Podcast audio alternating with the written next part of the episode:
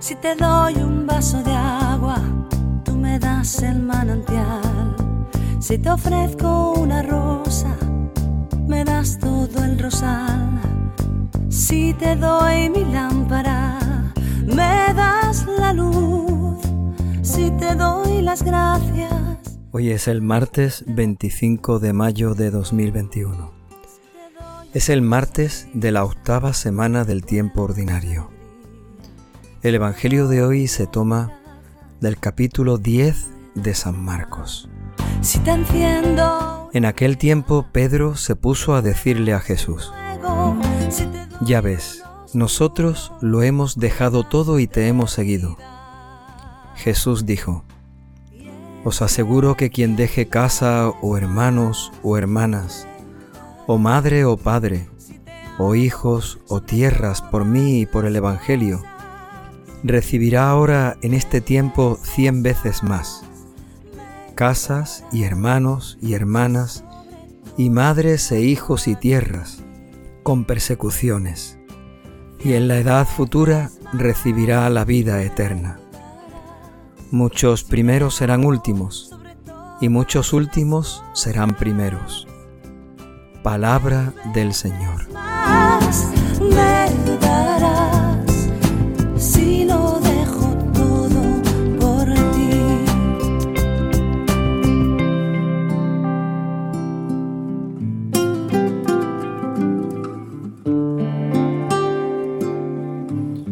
Vez que hemos pasado la fiesta de Pentecostés, se ha cerrado el tiempo de la Pascua y volvemos al tiempo ordinario.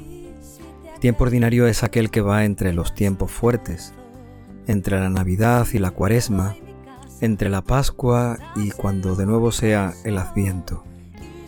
Hemos tenido una primera parte del tiempo ordinario, cuando terminó el tiempo de Navidad hasta que comenzó la Pascua, apenas fueron siete semanas, y ahora volvemos a retomar ese tiempo que nos llevará a lo largo de todo este estos meses de julio, agosto, septiembre, hasta que de nuevo a final de noviembre volvamos a comenzar el tiempo de Adviento y nos preparemos para una nueva Navidad.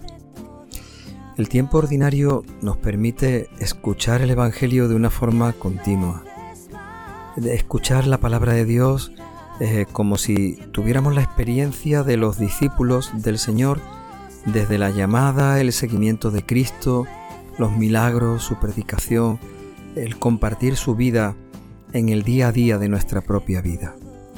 Por eso vivamos también este tiempo ordinario como un tiempo fuerte y vivamos también este tiempo ordinario como una experiencia de encuentro con la palabra, de encuentro con el Señor y de seguimiento de Cristo. Si te ofrezco una rosa, me das todo el rosal. Si te doy mi lámpara, me das la luz. Si te doy las gracias, me das tu gratitud. En este Evangelio de hoy nos encontramos una escena, un momento que podríamos reproducir, podríamos imaginar. En un determinado momento del camino, Pedro le expresa algo a Jesús. Nosotros lo hemos dejado todo y te hemos seguido. De alguna forma, la cercanía, la intimidad, la confianza que ya había entre Jesús y los discípulos, entre los discípulos y el Maestro, ya era mucha. Las experiencias habían sido fuertes, intensas, el seguimiento se había ido prolongando en el tiempo, y Pedro se siente con la suficiente confianza de decirle, Señor, estamos contigo, hemos dejado muchas cosas por seguirte, a nosotros, ¿qué nos va a tocar? Estas palabras de Pedro resuenan un poco a aquellas otras, recuerdan aquellas otras de los dos discípulos que querían un lugar importante en el reino de los cielos. Queremos que nos, nos des el sitio a tu izquierda y a tu derecha, uno a tu lado, el otro al otro lado, para estar contigo en el reino. Hemos hecho muchos sacrificios, hemos hecho muchas entregas, así que ahora esperamos obtener resultados y frutos. De alguna forma Pedro expresa lo que nosotros muchas veces hemos sentido. ¿Cuántas cosas dejamos? ¿Y qué hemos recibido? Muchas cosas hemos hecho. ¿Y qué hemos conseguido? Pedro intenta valorarlo todo desde los resultados. ¿Qué nos va a tocar a nosotros? No desde el esfuerzo, no desde la entrega, no desde la generosidad. Y ahí es donde Jesús le va a pedir a Pedro y nos va a pedir a nosotros que pongamos la mayor parte en la entrega, en la generosidad, en la disponibilidad para el seguimiento. Sobre todas las cosas,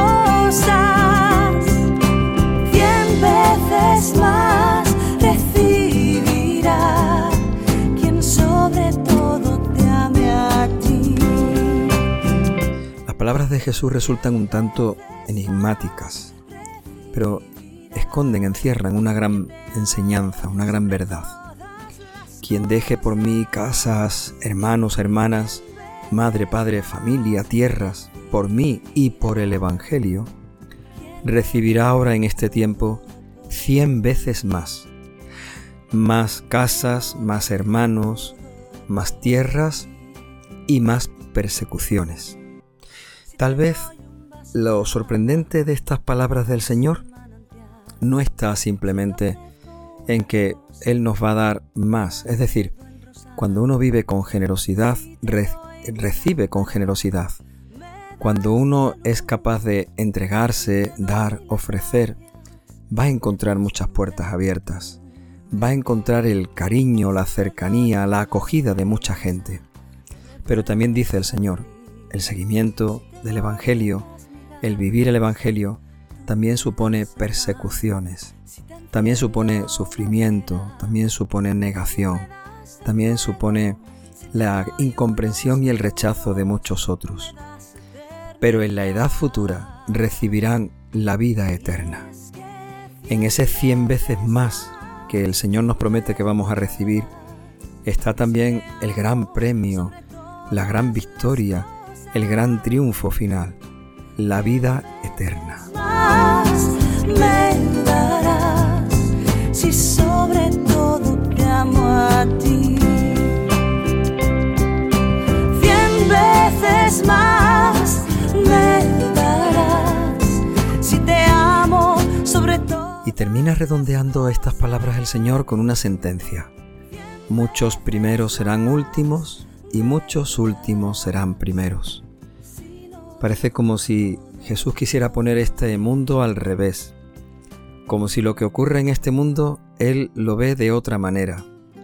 Los que triunfan en este mundo, los que aparentemente tienen éxito, los, los que consiguen todo lo que se proponen, los que verdaderamente a base de esfuerzo han conseguido mucho, muchos primeros serán últimos. Sin embargo, los que aparentemente fracasan porque lo han dado todo, lo han perdido todo, porque se niegan a sí mismos, fracasan porque no piensan en ellos antes que en los demás, sino al contrario, en los demás antes que en sí mismos. Esos que aparentemente quedan relegados a un lugar secundario, apartado, esos que son capaces de callar su orgullo y su soberbia para dejarle paso a otros que sean los primeros. Muchos últimos serán primeros. El Señor ve las cosas de otra manera, porque no ve los resultados, el éxito, no ve los muchos logros o la apariencia efímera que este mundo valora tantas veces. El Señor ve el corazón. Si, si tenemos un corazón de primeros, entonces para Él somos últimos. Pero si tenemos un corazón de últimos, entonces para Él somos los primeros y los más importantes. ¿Qué es lo que interesa? ¿Los éxitos, el logro, los aplausos? ¿O lo que verdaderamente interesa es tener un corazón de último, tener un corazón sencillo? Porque para el Señor ese es el corazón primero y el más importante. Para Él, para el Señor, ese es su Hijo. Una sonrisa me devuelves alegría. Si te doy unas migajas, tú me das el pan. Si te enciendo una vela, tú me das el fuego. Si te doy unos minutos, tú me das eternidad. Señor, igual que diste tu Espíritu Santo a tus apóstoles, concédenos también ese Espíritu Santo. Derrámalo en nosotros. Danos un corazón humilde y sencillo, un corazón generoso para entregarte lo que tenemos, un corazón agradecido para saber valorar lo que tú nos das cada día. Señor, derrama tu Espíritu Santo sobre nosotros, para que tengamos un corazón pequeño, humilde, sencillo, un corazón que sepa ponerse el último, un corazón que sepa la grandeza, reconocer la grandeza de tu amor, porque para ti los últimos son los primeros. Señor, danos tu Espíritu Santo, que se derrame en nuestro corazón y que lo hagas como tú quieres. Señor, danos tu Espíritu Santo.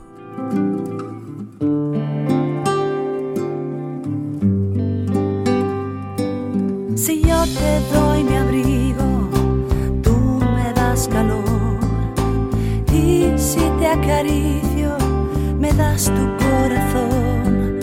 Si te doy mi casa, me das el universo.